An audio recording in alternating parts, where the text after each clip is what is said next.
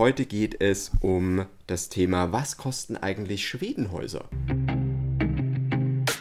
Herzlich willkommen zu Hausbautipps mit Flo vom Bauherrenforum, dem Podcast für alle zukünftigen Bauherren. Ja, hallo und willkommen zu einer neuen Ausgabe von Hausbautipps. Ich bin Flo vom Bauherrenforum und ich bin heute alleine. Ähm, die Judith fühlt sich heute nicht so gut, deswegen ähm, mache ich die Episode heute alleine. Und ähm, heute geht es um das Thema, was kosten eigentlich Schwedenhäuser? Ist ein ganz beliebter Baustil mittlerweile ne? und, und, sieht man auch in Deutschland immer öfter, obwohl er ja hier eigentlich nicht zu Hause ist. Aber man will sich ja so ein bisschen dieses Gefühl, ähm, was man vielleicht noch so aus der Kindheit kennt, ne? von verschiedenen Astrid Lindgren-Romanen äh, zum Beispiel, ähm, will man sich hierher holen. Und die Bauweise ähm, sehe ich hier auch immer öfter gibt ein paar Anbieter, die da ein bisschen mehr drauf oder die das ein bisschen besser umsetzen können als andere. Ähm, aber was sind eigentlich die Kosten davon? Na, also was müsst ihr da rechnen? Wo sind überhaupt die Unterschiede? Na? Und ähm, da können wir jetzt einfach mal reingehen. Schwedenhäuser zeichnen sich ja einmal natürlich durch äh, die Holzfassade aus, die ja ganz charakteristisch ist und die auch dann in verschiedenen Farben ähm, ist. Also in diesem Rot, in Gelb, man kann es in Blau, in Grün machen. Also da seid ihr komplett ähm, variabel, flexibel, ähm, wie ihr das machen wollt. Man muss natürlich immer gucken, was darf ich im Bebauungsplan wieder und was darf ich nicht. Ne? Ähm, aber grundlegend sind Schwedenhäuser da gar nicht festgelegt, in welche Richtung. Also die Klassiker sind so entweder ähm, wirklich so dieses, dieses dunkle Rot, äh, das man so kennt. Ähm, gibt aber auch viele, die machen es in Grau oder wie auch immer. Also von der Fassadengestaltung habt ihr da ganz, ganz viele Möglichkeiten sozusagen. Ne? Und man kann sich vielleicht ein bisschen mehr farblich austoben, ähm, als es bei normal verputzten Häusern der Fall wäre. Ähm, dann ist natürlich noch bei einem Schwedenhaus so dieses typische verspielte ähm, irgendwo eine, eine, Sache. Also, dass man so kleine Rundbogenfenster hat oder wie so eine äh, Veranda vorgebaut oder ähm, kleine Giebel, ähm, die es noch auf dem Dach gibt und so weiter. Also, da gibt es ganz, ganz verschiedene Dinge, ähm, die das Schwedenhaus charakteristisch ausmachen. Ne? Und wie ihr euers plant, ist dann wieder ganz individuell oder könnt ihr wieder ganz individuell zusammenstellen. Ne? Was kostet das Ganze? Also der größte Part ist natürlich diese Holzfassade. Ne? Das wird so gemacht, dass ihr ganz normale, also der Schweden-Stil im Endeffekt, ne, ähm, wird ganz, auf eine ganz normale Holzständerbauweise, wird außen einfach eine Holzfassade angebracht ne, die dann die ganz typische Farbe und Charakteristik eines Schwedenhauses hat. Ne, ähm, wird dann mit so, einer, mit so einer Konterlattung gemacht, dass ihr so eine hinterlüftete Ebene habt und davor dann ähm, wirklich die, die Holzverschalung. Ne. Für diese Holzverschalung müsst ihr so um die 15.000 bis 20.000 Euro rechnen, je nachdem, was für ein Holz man da wieder nimmt. Ne? Hier wäre es sinnvoll, eigentlich eine sibirische Lärche zu nehmen, weil ein Lärchenholz gegenüber einem Fichtenholz ähm, deutlich wasserresistenter ist. Das heißt, ihr müsst es nicht so viel pflegen wie vielleicht ein Fichtenholz. Ne? Also wäre für die Fassade außen eigentlich ein Lärchenholz sinnvoll, ist ein bisschen teurer und deswegen geht es dann eher wahrscheinlich Richtung 20.000 Euro. Hier ist es so, dass ihr natürlich diese Fassade auch noch streichen werdet. Also ist nicht nur das Holz alleine dann entscheidend, sondern natürlich auch der Anstrich irgendwo. Ne? Das ist klar. Grundlegend ähm, ist es so, dass ihr mit dieser Hinterlüftungsebene dann noch oder mit dieser Holzfassade an sich ja nochmal einen Schutz für das gesamte Haus dazu nehmt sozusagen oder dazu bekommt. Ne? Also ihr habt ja dann quasi außen nochmal eine Schicht, eine Hülle des Hauses, ne? bevor dann die wirkliche Wand anfängt. Und das ist natürlich schon ein, guter Vorteil. Ne? Deswegen macht man das in Schweden natürlich auch so, weil es einfach ein bisschen witterungsbeständiger ist und nicht die, die Witterung direkt das Haus angreift, sondern erstmal wirklich nur diese Schutzhülle sozusagen. Ähm, also das ist das eine. Dann das zweite, wenn ihr so ein paar Giebel und sowas mit reinhaben wollt, weil es einfach ein bisschen verspielter ist zum Beispiel.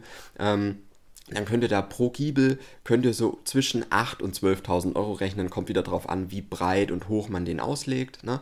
Ähm, also sowas müsst ihr dann auf jeden Fall auch noch einplanen. Ne? Und je nachdem, wie man die Giebel dann anlegt, ob man zwei vorne drauf macht oder einen auf jeder Seite des Hauses, das kommt ja auch darauf an, wie plant man das Ganze aufs Grundstück. Ne?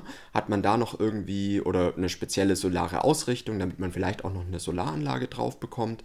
Ähm, da würde ich dann wahrscheinlich auch eine nehmen, weil ihr meistens natürlich auch dann rote äh, Dachziegel oder Dachsteine haben werdet, ähm, die vielleicht eine sehr dunkle Farbe, fast schwarz hat, ne? dass es irgendwo auch ein bisschen dazu passt, weil wenn ihr das Haus eh schon dunkler gestaltet, ne, wäre es vielleicht auch gut, wenn die PV-Anlage auch dunkel dazu passt. Wenn ihr das Haus eh blau machen wollt, dann kann auch so eine sehr, sehr hellblaue äh, PV-Anlage natürlich eine, eine gute Sache sein. Ne? Also da würde ich auch gucken, dass es designtechnisch ein bisschen zusammenpasst, ähm, weil dann nutzt ihr natürlich komplett die regenerativen Energien ähm, und habt äh, da einfach eine gute, ein gutes Konzept, glaube ich. Ne? Also bin ich großer Fan davon. Dann gibt es noch so ein paar kleinere Details, wie zum Beispiel diese Sprossenfenster. Also ihr habt ja in Schwedenhäusern ganz selten äh, die kompletten normalen Fenster, ne, wo ihr einfach eine Glasscheibe drin habt, sondern immer noch diese Fenstersprossen, die das Ganze ja auch nochmal so ein bisschen charakteristisch machen. Für diese Sprossenfenster könnt ihr für ein ganz normales Einfamilienhaus mit so 150, 160 Quadratmetern, könnt ihr wahrscheinlich so 4.000 bis 5.000 Euro Aufpreis rechnen, wenn ihr im ganzen Haus dann diese Sprossenfenster haben wollt. Klingt jetzt erstmal relativ viel, ähm, müsst ihr aber einfach individuell dann festlegen. Vielleicht wollt ihr es an manchen Fenstern gar nicht, ne? ähm, an anderen dann schon wieder. Das könnt ihr dann einfach ganz äh, für euch entscheiden. Ne? Da habe ich jetzt leider keinen Einzelpreis für, ähm, für nur ein Fenster, ne? weil ich es halt immer nur in Angeboten dann fürs gesamte Haus sehe. Was kostet das mit Sprossenfenstern auszuführen? Ne? Für die Fenster allgemein ähm, kann man natürlich überlegen, nimmt man dann die normalen Kunststofffenster, ne? in, wieder in einer Farbe, die dann ähm, angepasst ist auf das Haus selber. Wobei ich weiß, mit diesem roten Ton, mit diesem dunklen roten Ton, eigentlich schon ganz cool finde. Also es passt ja ganz gut zusammen. Und diese, diese Fenster in den Schwedenhäusern sind ja meistens dann auch äh, weiß, so im Original sozusagen, im Klassiker. Ne? Ähm, man kann natürlich außen auch wieder Holzfenster nehmen. Ne? Ähm, hat dann natürlich wieder ein bisschen mehr Pflegeaufwand und das muss man einfach wissen. Wenn man außen Holzfenster nimmt, hat man sicherlich einen Aufpreis von auch nochmal so 7.000, 8.000 Euro fürs ganze Haus. Ne?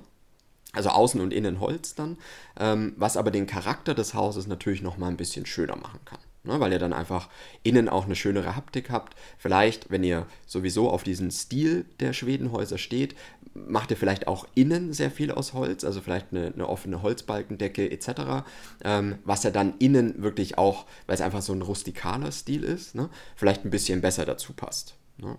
Genau, also das sind eigentlich so die drei wichtigen Kostenpunkte. Natürlich, wenn ihr jetzt noch so Rundbogenfenster haben wollt oder eine Veranda, die vorgebaut ist, ne, das sind nochmal so individuelle Kosten. Das kann ich auch ganz, ganz schwer abschätzen, ähm, was das dann kostet. Ne, weil ihr da, da müsst ihr einfach gucken, was, wie ihr das anlegen wollt, ums ganze Haus rum oder nur vorne, was dann ums, also mit Veranda, finde ich, geht es immer schon wieder mehr in diesen amerikanischen Stil, ne, in diesen Hamptons-Baustil, ähm, der ja wirklich an den Schwedenhäusern schon angelehnt ist, aber trotzdem nochmal so einen ganz eigenen Flair mit sich bringt, weil halt die, die Amerikaner da nochmal ein bisschen anders bauen. Ne?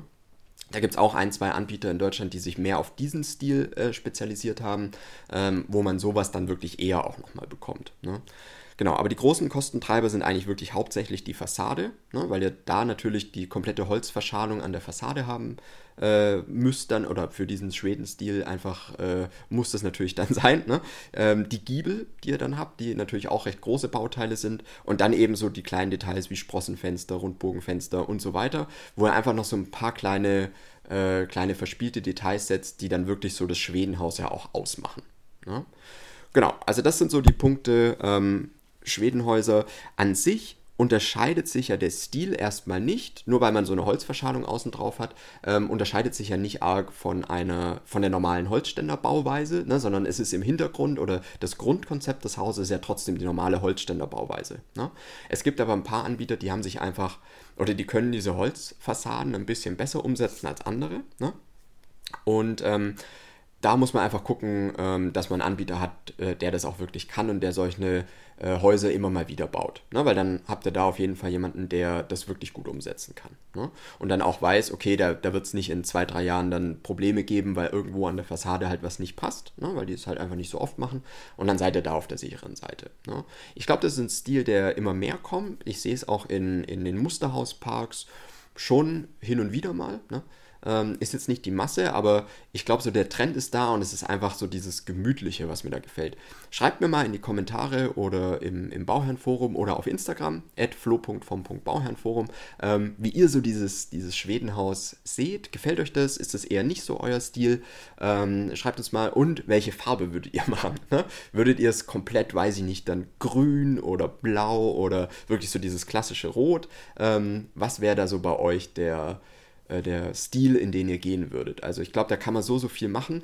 Und das ist, glaube ich, diese Fassadengestaltung, also welche Farbe die Fassade dann am Ende hat, ist wirklich so ein, so ein Ding, das hat man eigentlich bei fast keinem anderen Haus. Na, ne? also das finde ich wieder so das Coole irgendwie dran, ähm, dass es nicht nur normal verputzt ist oder wie bei modernen Fachwerkhäusern, wo ich dann einfach viel Glas und halt noch Holz mit drin habe, ähm, hat man hier wirklich so die Möglichkeit, wann hat man die Möglichkeit, mal ein grünes Haus zu machen? oder wirklich ein komplett rotes Haus außen. Ne? Ähm, gibt man natürlich wieder Verklinkerungsmöglichkeiten, ne? also wenn ihr so Klinkersteine außen drauf habt, ähm, die dann auch so Richtung dem roten Farbton gehen, aber da geht es selten Richtung blau oder grün. Ne?